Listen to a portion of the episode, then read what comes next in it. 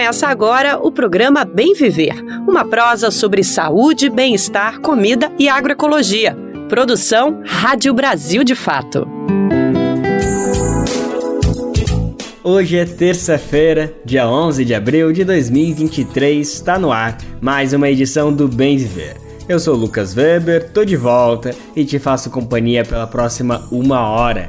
Tem muita informação e prestação de serviço por aqui, muita prosa pra gente colocar em dia no programa de hoje. Agradeço desde já pela sua companhia e vamos que vamos, que o Bem Viver desta terça tá no ar.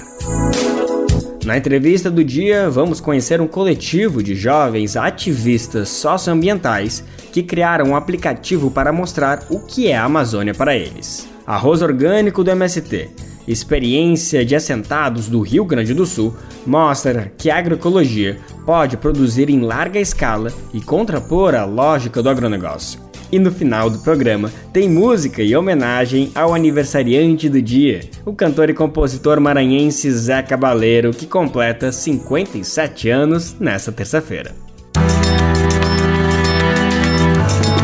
Brasil de Fato 20 anos. Apoie e lute. A gente está no ar com Bem Viver de segunda a sexta-feira, sempre às 11 horas da manhã na Rádio Brasil Atual 98,9 FM na Grande São Paulo e também pela nossa rádio web no site rádio brasildefato.com.br que você pode ouvir em todo mundo. Dá para ouvir o programa nos aplicativos de podcast e na rede de rádios parceiras que retransmitem o Bem Viver de norte a sul do país. São mais de 100 emissoras. E faça parte dessa rede. Para saber como, vá em rádio brasildefato.com.br e acesse como ser uma rádio parceira. Falando nisso, manda o seu recadinho aqui para o Bem Viver, que queremos você participando dessa prosa que não acaba aqui no rádio. Nosso e-mail é rádio@brasildefato.com.br e deixa seu recadinho pelo WhatsApp, viu? O número é 11 95691 6046. Repetindo, 11 95691 6046. Programa Bem Viver, sua edição diária sobre saúde, bem-estar, comida e agroecologia. Você já ouviu falar do aplicativo Casa de Mensagens? A gente não está falando de um novo WhatsApp ou algo parecido. Calma, que é uma proposta bem diferente. Criado por coletivos da região norte do país, a iniciativa é um espaço para atualizar o discurso do Brasil sobre a Amazônia. É assim que os criadores e criadoras da plataforma definem. De forma online e física, o aplicativo reúne mensagens e narrativas que respeitam, defendem, fortalecem a Amazônia e os povos que vivem nela, com foco em combater discursos desenvolvimentistas e predatórios. Ou seja, derrubar as falas prontas, distorcidas, que resumem a região norte como um local para extração de riquezas, seja de forma sustentável ou não. O caso de mensagens foi criado por jovens que formam coletivos com diferentes objetivos na Amazônia. A ideia é que a plataforma reúna narrativas para fortalecer esses próprios núcleos dentro da região, mas também para causar reflexão no restante do país que, pelo bem ou pelo mal, não consegue enxergar a verdadeira diversidade da Amazônia. Para entender melhor tudo isso que a gente acabou de trazer, eu conversei com duas pessoas responsáveis pelo aplicativo. É Carla Giovana Braga, coordenadora de sustentabilidade e mudanças climáticas na Cooperação da Juventude Amazônica pelo Desenvolvimento Sustentável, e Nara Parobelli, ela é assessora de campanhas em mobilização do Purpose Brasil. Vamos conferir a conversa agora. Eu vou primeiro te cumprimentar, Nara, agradecer a tua disponibilidade. Obrigado por estar aqui para abrir um pouquinho da tua agenda para conversar com a gente sobre essa iniciativa, viu? Obrigada, Lucas. Eu que agradeço, é um prazer estar aqui. Maravilha. E quem vai falar com a gente é também a Carla Giovanni Braga. Ela é coordenadora de sustentabilidade e mudanças climáticas na Cooperação da Juventude Amazônica pelo Desenvolvimento Sustentável. Carla, também é um prazer estar falando contigo. agradeço imensamente a tua disponibilidade, achando espacinho na tua agenda. Eu sei que tu já tem entrevista aqui, reunião depois, então obrigado por encontrar os 10 minutinhos, 15 minutinhos para conversar com a gente, viu? Ô, Lucas, eu que agradeço pelo espaço, para a gente estar tá falando de um assunto tão importante que é sobre a Amazônia aqui, né? E desde já mando um cheiro para todo mundo que está nos ouvindo. Maravilha, que bom, que ótimo, gente. Estou muito feliz aqui da gente poder botar essa prosa ainda mais em três.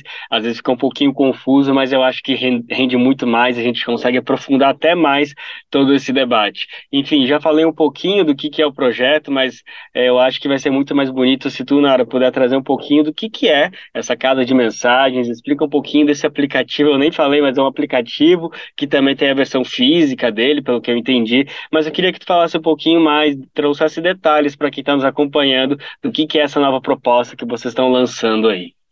Bom, vamos lá. É, a Casa de Mensagens ela é uma ferramenta para falar, comunicar a Amazônia a partir daquelas narrativas nascidas na própria região, né? Então, a ideia é que ela inspire, engaje, eduque em defesa dos territórios da Amazônia e seus povos. E sim, você tem razão, Lucas, ela se desdobra em dois produtos. Um site interativo, que pode ser acessado pelo casademensagens.com.br, mas também materiais físicos que nós vamos enviar para parceiros, organizações, enfim.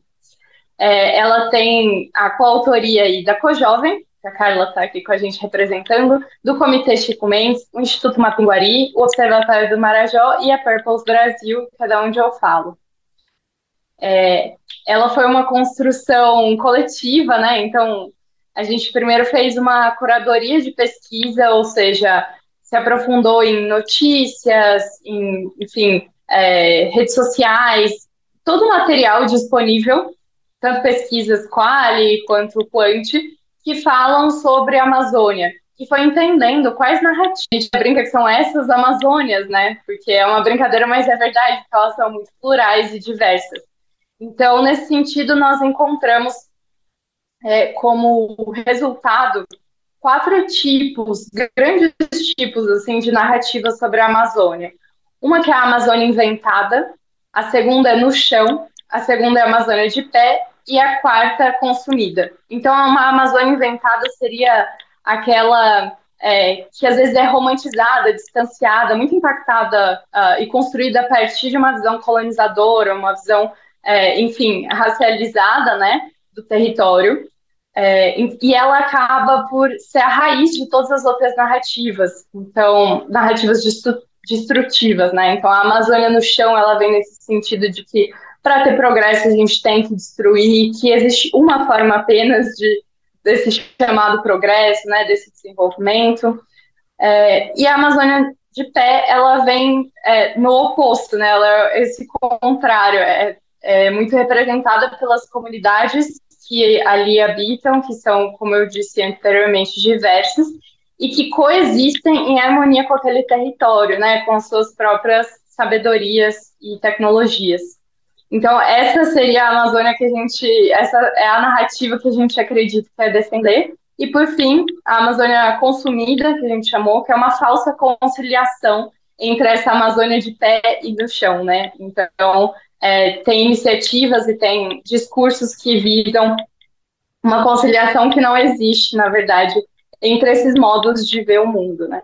Então, olhando para isso e tentando, é, enfim, fortalecer a Amazônia de pé, a gente fez algumas sessões de cocriação com ativistas e organizações locais para criar mensagens, narrativas né, que a gente acredita e que fortalecem a Amazônia de pé. Então foi a partir desse exercício, que demorou meses aí, é, que a gente construiu esses três caminhos, é, que são o resgatar a memória dos povos, o construir políticas de coexistência e reintegrar tecnologias ancestrais.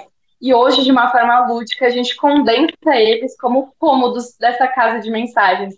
Então, quem entrar no site vai poder ver, navegar por essa, por essa casa e ver que cada um desses cômodos, né, varanda, interior e quintal, conta um pouco mais sobre narrativas que apoiam a Amazônia de pé. Perfeito, Nara. Muito bonita a iniciativa, todo esse mapeamento que vocês fizeram e também, principalmente, de todo esse processo de construção para poder chegar nessas bases. Se tiver tempo, quero saber mais detalhes de todo esse processo. Mas antes de dar prosseguimento nisso, tudo que estava trazendo, eu queria passar um pouquinho a palavra para Carla. Carla, eu queria uma questão que parece fundamental para a gente entender um pouquinho melhor do funcionamento, é o público-alvo, né? Como, com quem vocês estão querendo dialogar com esse aplicativo, é, se a proposta é que seja algo que funcione para dentro dessas próprias comunidades, para as pessoas poderem se representar e se verem dentro dessa própria tecnologia, ou também existe uma pretensão que talvez é, tudo isso se expanda e chegue no sul do Brasil, no sudeste, centro-oeste, nordeste, com que públicos vocês querem comunicar ou são com todos? Explica um pouquinho para a gente, por favor, o que, que vocês estão armando nesse planejamento. Eu acho que falar sobre a Amazônia, sobretudo, é a gente falar sobre vida. Então, é muito importante a gente estender cada vez mais esse diálogo e, consequentemente, ter a capacidade de comunicar com diversos públicos.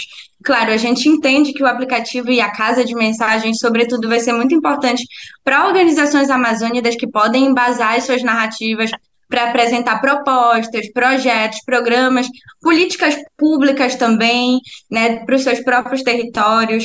Mas a gente também entende que é possível trazer isso através de uma ótica da aprendizagem para, por exemplo, órgãos federais que vão utilizar é, esses materiais para terem uma comunicação mais assertiva dentro dos territórios amazônicos, que muitas vezes a gente encontra essa dissonância né, das pessoas que não necessariamente são amazônidas e chegam aqui com algum projeto e têm essa dificuldade em comunicar sobre o projeto e construir pontes ao invés de construir muros, né? Então, através da casa de mensagem, a gente também vê essa possibilidade de fortalecer narrativas de aprendizes, né, e facilitar esse processo de comunicação. E a gente também vê um público-alvo muito importante, que são os multiplicadores, que são essas pessoas que têm uma grande capacidade de comunicar essas mensagens, são os nossos influenciadores, são celebridades, né, que podem estar tá compartilhando mais sobre esse material, né, que podem estar tá trazendo isso para os seus conteúdos, nos seus dias a dias, nas suas plataformas, né, e podendo comunicar mais um pouco sobre a importância da Amazônia, né, que vem de dentro, narrada pela através do olhar e das vozes de quem aqui vive e reproduz os seus sonhos em uma vida de lutas. Então a gente vê mais ou menos esses três públicos-alvos que, claro, não se restringem só ao território amazônico. Queria aproveitar também que tu está falando para te ouvir sobre uma coisa que a Nara já adiantou bastante, mas acho que ia ser bacana tu também trazer teu ponto de vista, que é sobre isso, sobre a Amazônia, sobre a visão que o brasileiro, a brasileira tem sobre a Amazônia, né? Vocês tiveram essa preocupação de mostrar as Amazônias que existem, isso é muito bonito, isso é um grande trunfo do projeto, e isso é bacana porque existe, infelizmente, ainda um, um grande contingente de pessoas que vê a região como um lugar apenas de exploração, infelizmente infelizmente, tem gente que entende que exploração é insustentável, tem gente que já entende como um lugar de exploração sustentável, mas independentemente disso, as pessoas têm uma visão muito unilateral. Eu queria entender se vocês acreditam que essa ferramenta pode ajudar na desconstrução dessa ideia e o aplicativo pode ajudar também a população brasileira como um todo a mostrar a complexidade da região, inclusive a respeito de tecnologias, de desenvolvimentos urbanos, culturais que existem nas Amazônias, nas capitais, nas metrópoles que compõem essa grande região norte do país. Massa demais a tua pergunta, Lucas. E ela conversa muito é, com algo que a gente conversa muito dentro da CoJovem, é, quem faz a CoJovem, e é algo que diversas organizações ao longo da Amazônia têm conversado muito sobre essa visão romantizada que muitas vezes a gente tem dos territórios amazônicos e das pessoas que aqui vivem, né? A gente vive em um território muito plural, muito diverso, e consequentemente as pessoas são muito diversas e muito plurais, né? E aqui a gente encontra a chave para diversos anseios, tanto que na perspectiva nacional quanto numa perspectiva global, né? Nas tecnologias da natureza, a gente consegue achar saída para diversas problemáticas que hoje afligem o Brasil no contexto da crise climática, né? Então, a gente traz essa perspectiva, né, principalmente no quintal da nossa casa, né, da casa de mensagens, onde a gente consegue reintegrar tecnologias ancestrais e trazer essa narrativa, né, para que as pessoas é, possam enxergar a tecnologia como o que ela é no seu conceito, né, que são ferramentas para aprimorar o, o, as capacidades humanas, né? Então, essas ferramentas são plurais, e na Amazônia a gente encontra diversas delas, né? Então, a gente busca romper com essas lógicas a partir da própria construção da, da casa de mensagem, a gente visa também fortalecer narrativas né, que estejam interessadas em, em fortalecer essas nossas pluralidades da nossa região e entender as comunidades locais como protagonistas sabe, na criação dessas redes de convivência que em si só já formam uma tecnologia social que não refuta os avanços digitais ou algo nessa perspectiva, mas integra essas contribuições de uma forma harmoniosa, aliando a tecnologia ocidental com as tecnologias tradicionais, para assim a gente traçar meios e meandros que possam construir o bem viver que faça sentido para nós brasileiros, que faça sentido para nós amazônicas, né? E a gente convida todo mundo a acessar a casa de mensagens, a olhar essas narrativas, a emergir nessas narrativas e também se propor a, a fazer parte dessas águas e desaguar junto com a gente nessa cocriação de futuros possíveis e resilientes e sustentáveis.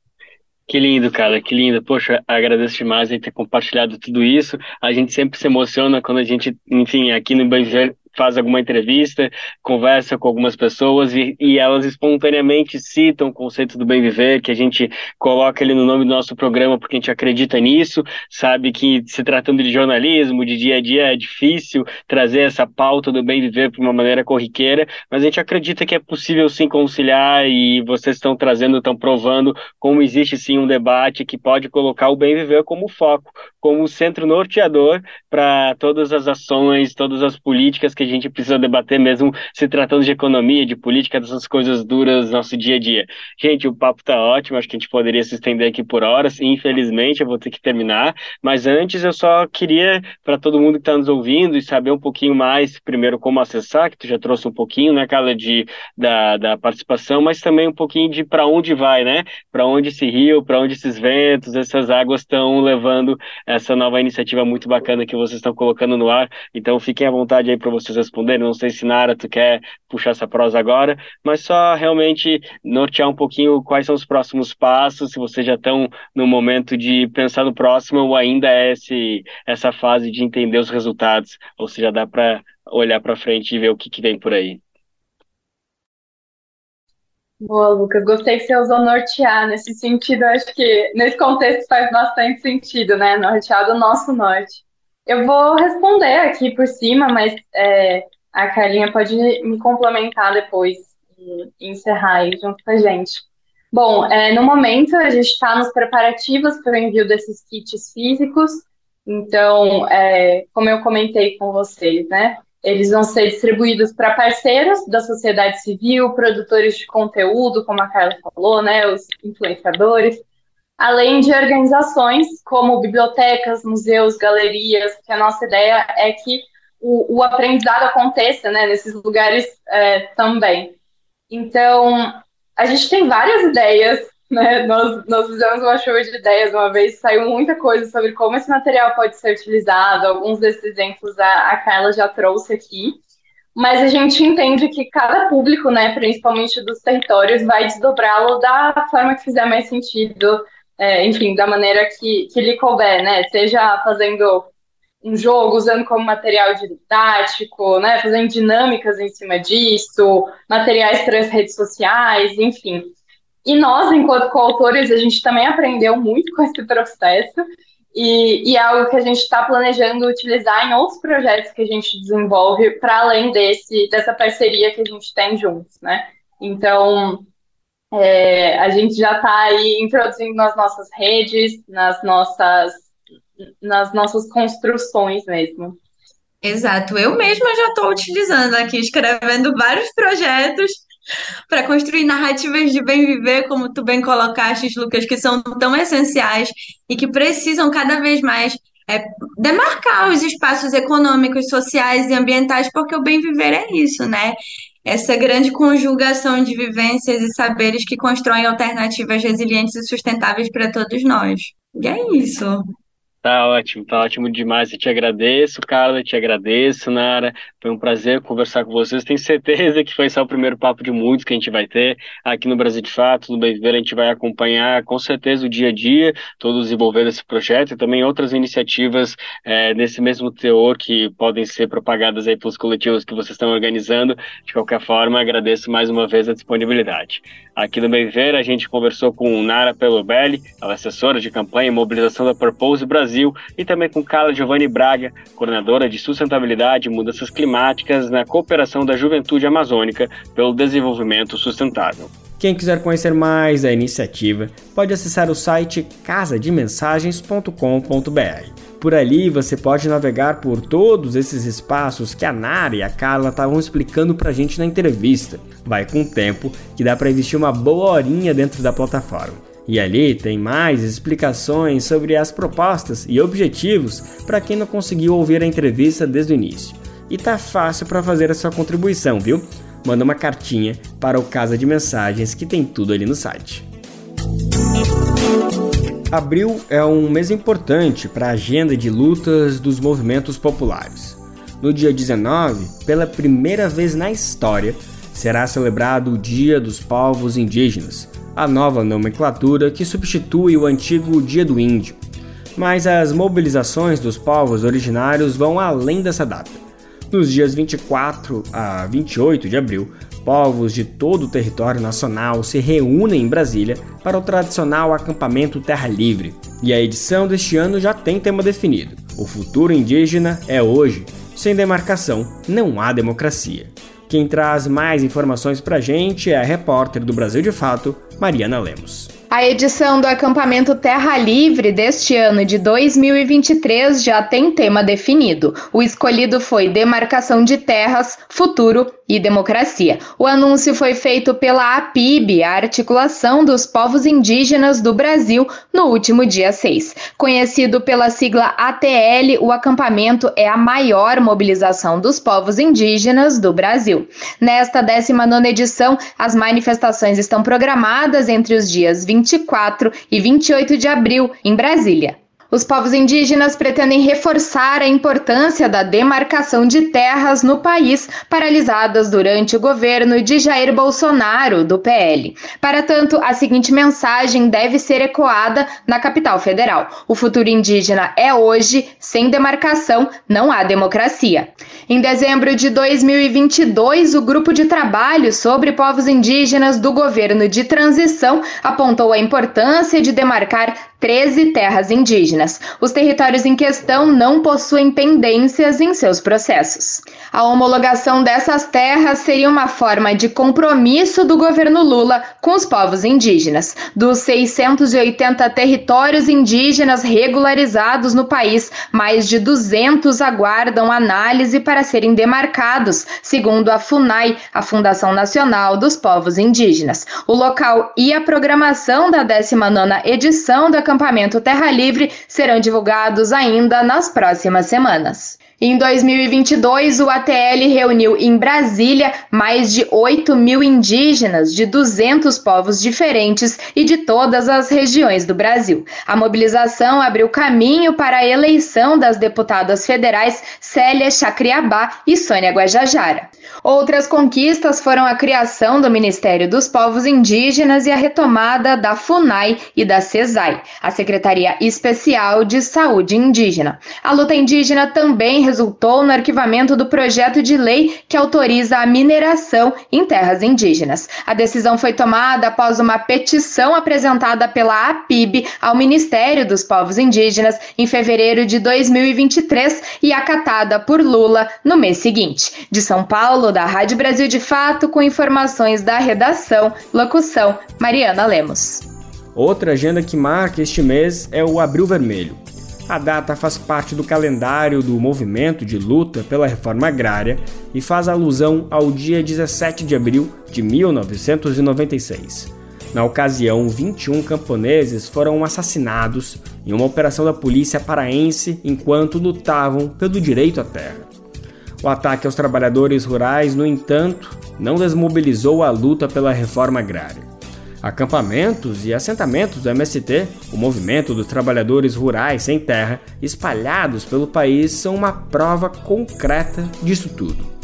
Um deles é o assentamento Filhos de Cepé, que fica em Viamão, no Rio Grande do Sul. Desde 1998, famílias assentadas mostram que, por meio da garantia do direito à terra, é possível produzir de forma sustentável, sem agrotóxicos, com respeito ao meio ambiente e ao trabalhador e à trabalhadora. O exemplo que melhor ilustra tudo isso que a gente está falando agora é a produção do arroz orgânico do MST. Sem agrotóxicos e fertilizantes químicos, O movimento mostra que é possível sim produzir em larga escala e fazer um contraponto ao modelo do agronegócio. Os repórteres do Brasil de Fato, Rodrigo Chagas e Pedro Estropaçolos, foram até Viamão para conhecer essa experiência de perto. Os detalhes a gente confere agora na reportagem, que conta com locução de Daniel Lamir. Há mais de duas décadas, famílias agricultoras no Rio Grande do Sul insistem na missão de produzir arroz orgânico equilibrando geração de renda com respeito ao meio ambiente. A experiência é realizada pelo MST, Movimento dos Trabalhadores Rurais Sem Terra. Todo trabalho faz parte de uma gestão comunitária e é feito sem agrotóxicos e sem fertilizantes químicos. Os pioneiros no local precisaram desenvolver um método próprio de cultivo e disputar espaço com o agronegócio e seu jeito de plantar. E as famílias conseguiram. O arroz agroecológico do MST confirma que a agroecologia pode produzir em larga escala e se contrapor ao agronegócio. A experiência ganhou evidência no debate político ao figurar como a maior produção orgânica da América Latina. Isso segundo o IRGA, Instituto Rio Grandense do Arroz. Enquanto a produção nacional do grão passa por um encolhimento, com as famílias do MST, o caminho é inverso. Graças ao conhecimento acumulado pelos próprios agricultores e com a ajuda das universidades e órgãos públicos locais, tanto a área plantada quanto a produção total estão crescendo. Segundo Roberta Coimbra, do setor de produção do MST do Rio Grande do Sul, as inovações na cadeia produtiva buscam gerar autonomia para as famílias agricultoras, criando alternativas viáveis ao chamado plantio convencional, no qual se utilizam agrotóxicos e adubos químicos produzidos por grandes indústrias. O agricultor nesse cenário, ele não, nunca tem autonomia e está sempre à mercê do jogo dos preços, né, dessas grandes corporações. E por isso que nós, enquanto reforma agrária, né, a gente tem uma proposta da agroecologia pelo bem-estar das pessoas, mas também para dar essa autonomia para o agricultor. Com a proposta da agroecologia, além da recuperação das terras desgastadas pelo agronegócio, onde normalmente são feitos assentamentos, o MST busca envolver toda a comunidade assentada nas diferentes etapas da produção. Roberta Coimbra destaca que o movimento garante espaço para todo o público, considerando a cadeia com planejamento, cooperativas, agroindústria, comercialização e certificação é importante também mudando um pouco esse olhar de que a produção de arroz, por ela ser mecanizada, ela é uma produção só dos homens, né? E ainda em pleno condição de trabalho, né? Acho que a gente tem espaço para todo mundo e podemos envolver sim a juventude e as mulheres na produção do arroz. No assentamento Filhos de Cepé, em Viamão, no Rio Grande do Sul, está metade da área plantada do arroz agroecológico no estado. O local reúne alguns dos pioneiros que começaram a produção no início dos anos 2000. Ali se celebrou a primeira festa da colheita do arroz agroecológico em 2003. Leonildo Zang é um dos precursores no cultivo do arroz sem uso de venenos e fertilizantes químicos foi uma iniciativa nossa. E nós mesmo começamos a estudar como plantar, como aprender a plantar orgânico, né? Hoje, aos 70 anos, Leonildo conta ter participado do primeiro congresso do MST em 1985, antes de se tornar acampado e depois assentado pelo movimento. Leonildo Zang vive no assentamento há 24 anos e viu a agroecologia vencer a disputa com o modelo do agronegócio. Famílias assentadas e produção orgânica convivem com espécies nativas das nascentes, açudes e cursos de água do refúgio da vida silvestre Banhado dos Pachecos, parte da área de produção ambiental do Banhado Grande. Em função de uma intervenção do Ministério Público Federal e da experiência exitosa por parte dos assentados que desde o início optaram pela agroecologia, é proibido o uso de agrotóxicos em toda a extensão do assentamento.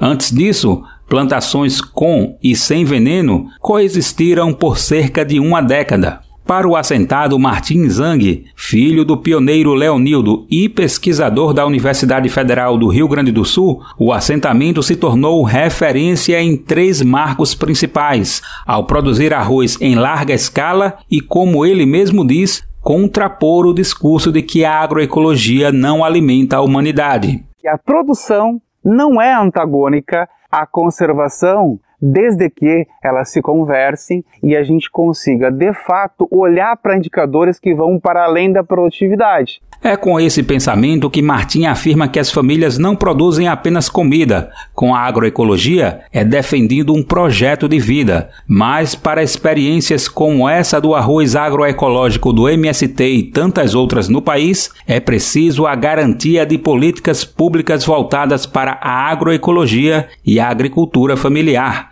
Nos últimos anos, elas foram descontinuadas ou desfinanciadas, principalmente após o golpe contra Dilma Rousseff em 2016 e a chegada de Michel Temer ao poder. O PAA, Programa de Aquisição de Alimentos, que chegou a ter investimento de 1,3 bilhão de reais em 2012, encolheu para 135 milhões de reais em 2021. Também sofreram reduções orçamentárias o PRONAF, Programa Nacional de Fortalecimento da Agricultura Familiar, e o PENAI, Programa Nacional de Alimentação Escolar. Sem poder contar com as políticas públicas para o escoamento da produção, uma parte do arroz orgânico colhido acabou sendo vendido pelo preço de arroz convencional ou abaixo disso, de acordo com a Associação de Moradores do Assentamento Filhos de Cepé. O MST apostou sua força de mobilização na campanha eleitoral e da presidência de Luiz Inácio Lula da Silva e espera a retomada da reforma agrária com foco em políticas de fortalecimento da agricultura. A Cooperativa dos Trabalhadores Assentados na região de Porto Alegre é a maior produtora de arroz do MST e espera aumentar a área plantada em 25% para a próxima safra. Da Rádio Brasil de Fato, com reportagem de Rodrigo Chagas e Pedro Estropaçolas de Viamão, no Rio Grande do Sul. Locução: Daniel Lamir. Essa reportagem que a gente ouviu mostra uma produção sustentável de base agroecológica como um contraponto ao agronegócio. Uma das atividades que compõem essa cadeia é a pecuária, a criação de animais o Brasil é o segundo maior produtor de carne bovina do mundo, o que demanda uma extensa área de pastagem. Para você ter uma ideia, aqui no país tem mais gado do que gente. Os dados mais recentes do IBGE, o Instituto Brasileiro de Geografia e Estatística, apontam que o Brasil conta com um rebanho bovino de mais de 220 milhões de cabeças, enquanto a população brasileira é de pouco mais de 210 milhões de habitantes. Uma atividade dessa dimensão gera impactos, ainda mais quando não é desenvolvida de forma sustentável. Elevado consumo de água e devastação de vegetação para a formação de pastos estão entre eles. Mas há caminhos possíveis para uma produção mais sustentável. No entanto, na avaliação do professor Ricardo Bromovai, da USP, que estuda essa cadeia produtiva, o Brasil ainda está distante de alcançar esse padrão. Você está ouvindo o programa Bem Viver, uma prosa sobre saúde, bem-estar, comida e agroecologia. Em Minas Gerais, atingidos pelo rompimento da barragem da Vale em Mariana em 2015, seguem na luta por reparação. Quase 10 anos depois, moradores afetados pelo crime socioambiental reclamam da falta de participação nos debates para um novo acordo.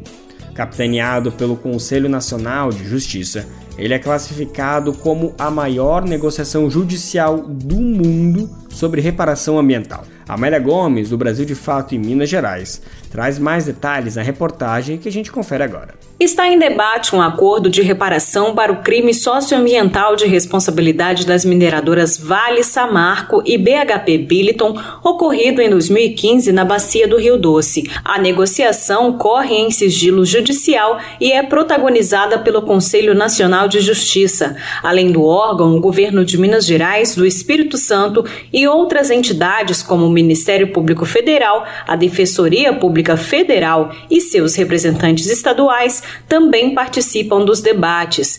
As instituições têm classificado o acordo como a maior negociação jurídica do mundo sobre reparação ambiental. No entanto, apesar do CNJ afirmar que a participação dos atingidos está sendo garantida pelas instituições públicas, as vítimas discordam. Simone Silva, moradora de Barra Longa, explica que recentemente estas mesmas instituições assinaram um acordo de indenização dos imóveis danificados pelo crime em condições e valores rejeitados pelas famílias. O Ministério Público fez uma audiência, Ministério Público e Defensoria, e é, acordou um acordo que tira o direito dos atingidos. Por exemplo, no, no, valor que a Defensoria e o Ministério Público acordou com os atingidos de Barra Longa. Tem moradias o valor da indenização é 12 mil, é 8 mil. Tem casa que está lá o valor de zero, zero, quer dizer, a pessoa não vai receber nem um centavo. Além de participação efetiva, os atingidos também alertam para que o novo acordo sobre o Rio Doce não naturalize os rompimentos de barragem e a impunidade do crime, como aconteceu na repactuação de Brumadinho. É o que afirma Marta de Freitas, coordenadora nacional do MAN, o Movimento pela Soberania Popular na Mineração. O acordo de Brumadinho, ele naturaliza o crime quando a gente analisa que todos os recursos envolvidos foram, para os órgãos públicos, para as instituições públicas, foram recursos para equipar melhor a defesa civil, a medicina legal e outros órgãos. Não sou contra, pelo contrário, eu acho que merece e deve ter o que há de melhor para poder assistir as vítimas. Mas ele não traz nenhuma, nenhuma cláusula de promoção, de prevenção, de proteção à saúde da população e do meio ambiente. Ele não faz, ele não traz nenhum item para evitar novos acidentes. Não foi gasto um único tostão para evitar novos acidentes. Outra preocupação do movimento é a amortização que as empresas pretendem fazer sobre os gastos já empenhados na reparação do crime. Marta critica a falta de transparência da Fundação Renova, entidade criada pelas mineradoras para gerenciar a reparação na execução dos recursos. Em novembro de 2022, data que marcou o aniversário de sete anos do crime, apenas 78 imóveis das 350 casas previstas para o reassentamento das famílias desabrigadas pela lama foram entregues. Uma auditoria independente né, da Renova, das contas da Renova. Nós não podemos descontar desse, da repactuação aquilo que a Renova não gastou com os atingidos, com a repactuação do meio ambiente. E mesmo aquilo que ela gastou tem que ser pente fino. Uma auditoria independente, séria, com participação é, do movimento social, com representantes dos atingidos.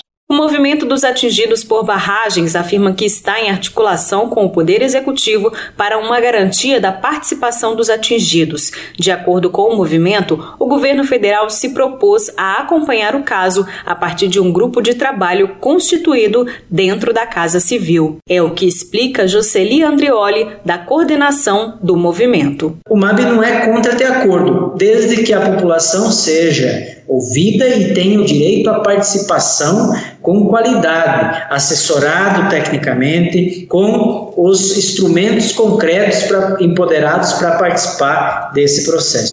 De Belo Horizonte, da Rádio Brasil de Fato, Amélia Gomes. Procurados pela nossa equipe, o Ministério Público Federal e a Defensoria Pública Federal não se posicionaram sobre os questionamentos até o fechamento desta reportagem. O Brasil de Fato também entrou em contato com a Fundação Renova. A instituição afirmou por meio de nota que, abre aspas, é uma entidade privada, sem fins lucrativos, baseada na transparência e no diálogo com a sociedade e que os processos da Fundação são acompanhados e fiscalizados permanentemente por auditorias externas independentes. Fecha aspas.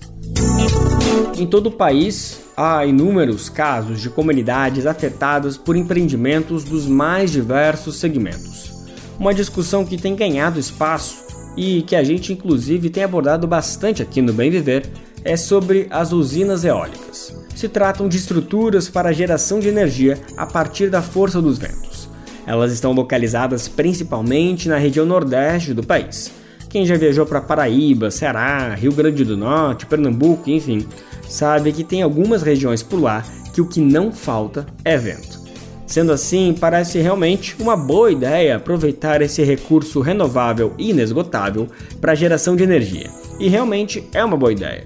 Quando falamos de energia eólica, estamos falando de uma energia limpa, mas isso não quer dizer que esse modelo não provoca impactos sociais e ambientais. Famílias que vivem nas localidades onde os parques eólicos estão instalados têm sofrido com o barulho das turbinas. Estresse, zumbido nos ouvidos, insônia são alguns dos sintomas relatados por quem mora perto desses empreendimentos. O documentário Vento Agreste relata essa situação na cidade de Caetés, em Pernambuco. Por lá, famílias denunciam que o modelo de instalação das usinas tem causado prejuízos à saúde e ao meio ambiente. Vamos saber mais na reportagem de Lucila Bezerra. Roselma de Melo mora há 10 anos na comunidade de Sobradinho, no município de Caetés, no agreste pernambucano. Há 8 anos, a família da agricultora é uma das 170 que convivem com os aerogeradores a cerca de 100 metros de distância das suas casas. A gente só tem duas opções, que é ou a gente sai do lugar da gente ou as eólicas saem. A gente sabe que as eólicas não vão sair. Então, infelizmente, a gente vai ter que sair é, do lugar que a gente escolheu para viver. Para a gente aqui, que mora praticamente embaixo delas, é, problema de saúde, ansiedade aumentou, é, perca de sono para dormir, o barulho é frequente, bastante. É todos os dias, todos os dias o barulho. A denúncia de Roselma e outros danos causados às comunidades camponesas pelas usinas eólicas na região estão no documentário Vento Agreste, uma produção da Comissão Pastoral da Terra em parceria com o Instituto Mãe Terra, com a equipe de residência em saúde coletiva e agroecologia da Universidade de Pernambuco e com o Fundo Casa Socioambiental para apoiar a luta pela reparação dos direitos violados dos agricultores. João Paulo do Vale, que é agente da CPT e foi diretor e roteirista do documentário, destaca que o filme foi uma forma de alcançar ainda mais pessoas com o trabalho de denúncia que já vinha sendo feito. A gente começou a tentar fazer intercâmbio. Então, a gente levava grupo de pessoas para as comunidades afetadas para elas se sentirem, perceberem o que estava acontecendo. Isso tem funcionado muito bem né, porque algumas comunidades que estavam ainda em dúvida se era a favor ou contra do parque ser instalado no seu território, quando a gente faz o intercâmbio, ela já vira a chavinha e percebe, não, isso aqui não faz sentido para o nosso território. Só que a gente percebeu que essa, essa capacidade de fazer intercâmbio é muito limitada, porque ela envolve, né, envolve muitas coisas que dificultam. Então a gente tirou como estratégia a divulgação do conflito.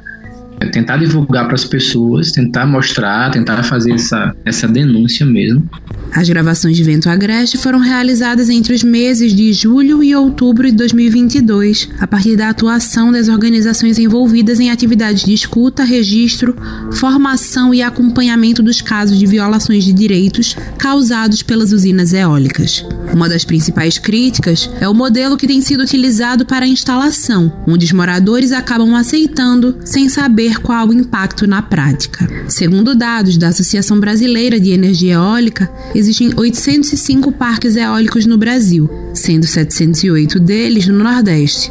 A região possui mais de 8 mil aerogeradores instalados. Entre os impactos apontados pelos moradores estão distúrbios de sono, enxaqueca, estresse, depressão, interferência nas rotas das aves e danos ambientais. O documentário aborda também o papel de denúncia que a comunidade assumiu desde a instalação e é possível conferir no YouTube da Comissão Pastoral da Terra. Agora, os moradores desejam apenas que ninguém passe pela mesma situação. É o que afirma Roselma. É um modo a gente poder desabafar. Cada vez que a gente conversa com alguém, a gente fala o que está acontecendo com a gente. E também de mostrar para quem, aonde não tem, mostrar o que está acontecendo com a gente, para eles não serem enganados que nem a gente foi que a gente não, tem, não teve a opção de escolher.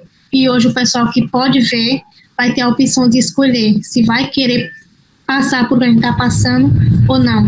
Coisa que a gente não teve. Foi essa oportunidade de ver o que estava acontecendo em outros lugares antes desse impedimento chegar aqui. De Recife para a Rádio Brasil de Fato, Lucila Bezerra. Qual foi a última vez que você ajudou a salvar uma vida? Nájila Lima, do Hemocentro do Ceará, tem um recado para você. As doações de sangue elas devem acontecer todos os dias, não somente em datas comemorativas como Semana Santa, Natal. Né? O paciente ele não escolhe o dia de adoecer, a gente não tem sangue em farmácia nem em laboratório. A gente realmente precisa contar com a disponibilidade, a solidariedade das pessoas.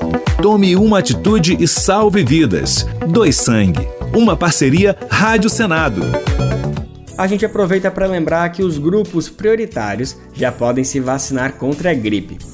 A campanha nacional de vacinação começou ontem, segunda-feira, dia 10, em todo o país. Segundo o Ministério da Saúde, a meta é vacinar até o dia 31 de maio pelo menos 90% do público-alvo para imunização.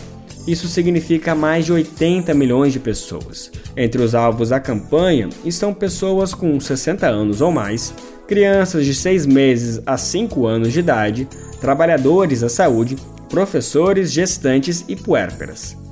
Também fazem parte do público prioritário povos indígenas, ribeirinhos, quilombolas, pessoas privadas de liberdade e adolescentes sobre medidas socioeducativas, entre outros. Neste ano, todos os segmentos vão ser imunizados ao mesmo tempo. No total, o Ministério da Saúde distribuiu 80 milhões de doses para serem aplicadas. Outro serviço que também está disponível para a população é o canal de operação Escola Segura, para denúncias de ameaças a escolas. A ferramenta foi criada depois da sequência de ataques a instituições de ensino com mortos e feridos nas últimas semanas. Qualquer cidadão pode fornecer informações de casos suspeitos. Na página, o Ministério da Justiça e Segurança Pública ressalta que qualquer informação é bem-vinda Além disso, de acordo com a pasta, todas as denúncias são anônimas e serão mantidas sob sigilo. O endereço para acessar o canal está em www.gov.br/mj, MJ de Ministério da Justiça. Você acessa o site gov.br/mj e logo na capa você encontra o canal de acesso para o Escola Segura. Esse é um assunto que a gente ainda vai falar muito por aqui. É uma discussão necessária, pois precisamos encontrar caminhos para frear esse tipo de violência que tem se mostrado mais frequente aqui no Brasil. Um dos casos mais trágicos e marcantes da história do país ficou conhecido como o Massacre de Realengo, ocorrido em abril de 2011. Doze crianças foram assassinadas. De lá para cá, familiares das vítimas lutam para que episódios como aqueles e esses outros que vieram depois não se repitam. A reivindicação é para que sejam incorporadas medidas de prevenção, como psicólogos nas unidades escolares, capacitação dos professores das escolas para identificar situações de risco e mais segurança. Vamos saber mais na reportagem de Carolina Pessoa, da Rádio Nacional. Doze anos depois do massacre de Realengo, as escolas brasileiras ainda carecem de preparação para conflitos, seja no que se refere à segurança, seja quanto ao cuidado com a saúde psicológica dos professores, funcionários e estudantes. No estudo Ataques de Violência Extrema em Escolas no Brasil, pesquisadores da Universidade Estadual de Campinas, a Unicamp, analisam o perfil deste tipo de agressor e fazem um levantamento dos casos de atentados contra a vida em escolas brasileiras. De acordo com a pesquisa, nos últimos 21 anos foram registrados mais de 20 ataques com violência extrema em unidades escolares. Um caso recente aconteceu em uma creche em Blumenau, em Santa Catarina. Um homem de aproximadamente 25 anos invadiu o local nesta quarta-feira e matou quatro crianças. Menos de um mês antes, no dia 27 de março, quatro professoras e um aluno foram esfaqueados na Escola Estadual Tomásia Montoro, em São Paulo. Outro exemplo que chocou o país foi o massacre da Escola Raul Brasil, em 2019, também em São Paulo, que deixou oito mortos. A análise aponta que a violência praticada por jovens é premeditada e motivada por raiva, vingança e envolvimento com grupos extremistas, principalmente na internet. Cléo Garcia, uma das autoras do do estudo resume o perfil predominante dos agressores. São jovens do sexo masculino, brancos, eh, têm, demonstram gosto pela violência, né, pelo culto às armas. Eles também possuem uma relação interpessoal muito restrita. Alguns apresentam alguns históricos é, de violência doméstica, né? Outro dado que chama a atenção no estudo são características como ódio às mulheres e a necessidade de autoafirmação da figura masculina nos crimes cometidos, como destaca Cleo. Nós verificamos que a misoginia é um fator comum a todos eles. Esse ódio, ele é reforçado nos grupos de conversas, né? De plataformas de, de conversas de gamers, várias mídias sociais que, estão, que eles têm acesso. Adriana Silveira perdeu a filha, Luísa, no massacre. A dor diante da tragédia a levou a fundar a associação Os Anjos de Realengo, que reúne outros familiares de vítimas do ataque. Ela explica que atualmente a escola Tasso da Silveira é muito diferente. Hoje a escola é uma outra escola, tá? Hoje a escola é toda monitorada por câmera. A diretora trabalha com as crianças, né? Fala muito sobre o bullying, sobre a violência na escola. Adriana acrescenta que a luta da associação não é somente pela Tasso da Silveira, mas por todas as escolas do país. Entre as medidas reivindicadas estão psicólogos nas unidades escolares, professores preparados e mais segurança. Nós queremos que mude todas as escolas, que todas as escolas, nossas crianças estejam seguras. Então a luta, a luta é grande, a luta continua e a gente vê que hoje existe um grande número né, de, de ataques acontecendo em nossas escolas e a gente precisa não parar de forma alguma. Eu acho que é, essa luta hoje não é só minha, né? Essa luta tem que ser de toda a sociedade.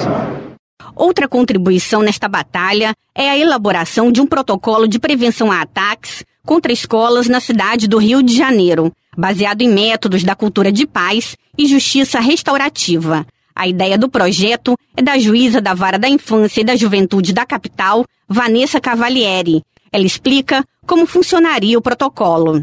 O protocolo funcionaria como um guia para que as escolas possam mapear esses problemas, então as causas que podem levar a um incremento da violência e também a sugestão de ferramentas que as escolas podem adotar para prevenção. Ela ressalta que o projeto deve incluir uma forte qualificação dos profissionais das escolas para a percepção de situações de risco.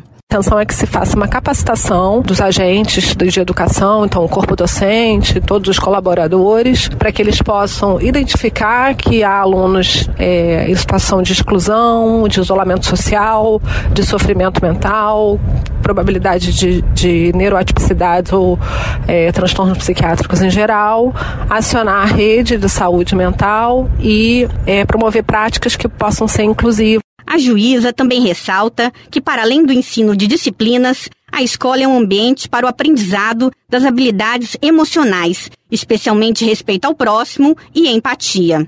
Da Rádio Nacional no Rio de Janeiro, Carolina Pessoa. Você está ouvindo o programa Bem Viver, uma prosa sobre saúde, bem-estar, comida e agroecologia. Eu tava triste, tristinho mas sem graça que a top model magrela na passarela. Eu tava só, sozinho. Mais solitário que um paulistano. Que o canastrão na hora que cai o pano. E para encerrar o Bem Viver de hoje, a gente celebra o aniversário de Zé Cabaleiro, que hoje completa mais um ano de vida. De Arari, no Maranhão, o artista é um dos nomes mais consagrados da música popular brasileira. A começar por essa que a gente está ouvindo agora, Telegrama, lançada em 2002 no álbum Pet Shop Mundo Cão. Dizendo nego, se tá porque no mundo tem alguém que ama, que tanto te ama, que muito, muito te ama, que tanto te ama. A gente queria aproveitar essa data especial para trazer uma entrevista que o Brasil de Fato realizou com Zé Cabaleiro. O cantor conversou com o nosso repórter Pedro Estropassolas, principalmente sobre o poder e importância da arte e dos artistas. Vamos conferir um trecho agora. Acho que ela tem um poder muito grande de mobilização. Infelizmente, a, a, a, a, mudança física palpável, ela tem que se dar através da política, das leis, das, né? dos, dos trâmites políticos, isso, o que é uma pena, porque a gente sabe no que a política se transformou. Mas a música e a arte, de uma maneira geral, ela tem um grande poder de mobilizar, de fazer as pessoas refletirem, de, de inquietar as pessoas. Eu acho que é esse é o principal legado da arte. Mesmo a arte mais mais rápida, mais ligeira, mais popular, como a música popular, a canção, que às vezes é uma coisa feita para o entretenimento, para a dança, para uma coisa, para um, um desfrute, uma digestão rápida. Mesmo aí, aqui e ali, vem uma filosofia ali é, embutida na canção, uma coisa que mobiliza as pessoas, que faz as pessoas tomarem é, atitudes é, com relação à sua própria vida, ao seu destino. Então a música tem um poder muito grande nesse sentido. E hoje também, é, com o advento de outras formas musicais, como o próprio rap, que é uma forma muito mais democrática, o cara não precisa estudar, não precisa saber harmonia, ele precisa saber versar, saber lidar com a palavra e ter alguém que produza, um produtor, um músico mais tarimbado que vai lá e, e prepara a base e tal. Então isso criou também acessos muito interessantes, é muito democrático o que o rap pode fazer, gente sem muita instrução, mas inteligentes, capazes, talentosos, gente que não teve acesso a, a estudos formais e tal, e mandando ver, dando toques, mensagens importantíssimas. Como em outros tempos também teve, né? João do Vale, Jackson do Pandeiro, Luiz Gonzaga, gente que não tinha uma grande educação formal e eram gênios criadores. Zé Cabaleiro também falou sobre esse movimento, muito articulado pelo bolsonarismo, de menosprezar a arte ou colocá-la no campo da ilegalidade. Essa coisa de demonizar a cultura, de demonizar os artistas, de de colocar os artistas nesse. Infantil é antigo, sei lá, macartismo, anos 50, e que todo artista que tivesse ideias avançadas, próximas ao comunismo, ao socialismo, era taxado, era, era proibido de se apresentar em certos lugares, era perseguido. Né? Isso é uma coisa antiga, historicamente antiga, meio burra, porque os artistas são essenciais a qualquer sociedade, eles, eles são, de certa maneira, um respiradouro assim, da sociedade, tem uma importância vital na vida coletiva, né? Por fim, o cantor-compositor comentou também sobre a importância do carnaval. O carnaval é uma festa que celebra a liberdade, né, a reverência do povo brasileiro, o gosto pela brincadeira, pela piada, pela fantasia, pela ironia. Quer dizer, num, num momento em que a gente tem um governo autoritário, de direita e tal, querendo proibir, querendo demonizando a cultura, né, porque os artistas são de fato perigosos para a ordem, num certo sentido. O carnaval seria uma, uma vingança, uma doce vingança, uma revanche do povo, né, a tudo isso que está acontecendo. O calor amadurece as pessoas e as frutas boas se penduram no pé e para encerrar o Bem Viver de hoje, vamos com um dos mais recentes lançamentos de Zé Cabaleiro. Esse em parceria com um amigo de longa data, Chico César. A canção se chama Verão e foi lançada há dois meses. O calor faz aflorar o instinto, meu corpo vibra e eu sinto saudade de ter amor. Dou valor se o suor vem e escorre, minha alma que nunca morre, celebra o sol sua cor. Eu não tenho nem roupa para esse verão,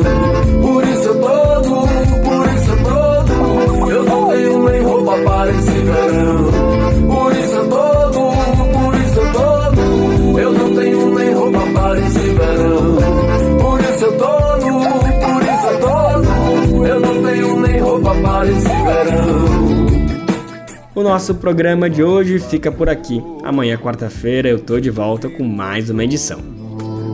Meu coração que é sem dono, espera ver você vir. O Bem Viver vai ao ar a partir das 11 horas da manhã na Rádio Brasil Atual 98,9 FM na Grande São Paulo ou no site radiobrasildefato.com.br. Lembrando que o Bem Viver vai ao ar em diversas rádios pelo país. Diversas emissoras retransmitem nosso programa e a lista completa você encontra no nosso site, na matéria de divulgação diária do programa. Aqui a gente reforça o agradecimento e confiança de se somar nessa nossa caminhada de debate e construção por uma sociedade alinhada ao conceito do bem viver. Muito obrigado por estarem com a gente. Vamos nessa que tem muito pela frente. O Bem Viver também fica disponível como podcast no Spotify, Deezer, iTunes e Google Podcast. Este programa teve apresentação de Lucas Weber e roteiro de Geisa Marques, edição e produção de Daniel Lamir e Douglas Matos, trabalhos técnicos de André Parocha, Edson Oliveira e Lua Gattinone, coordenação Camila Salmásio, direção executiva Nina Fidelis, apoio toda a equipe de jornalismo do Brasil de Fato. Você ouviu o programa Bem Viver, uma prosa sobre saúde, bem-estar, comida e agroecologia. Produção Rádio Brasil de Fato.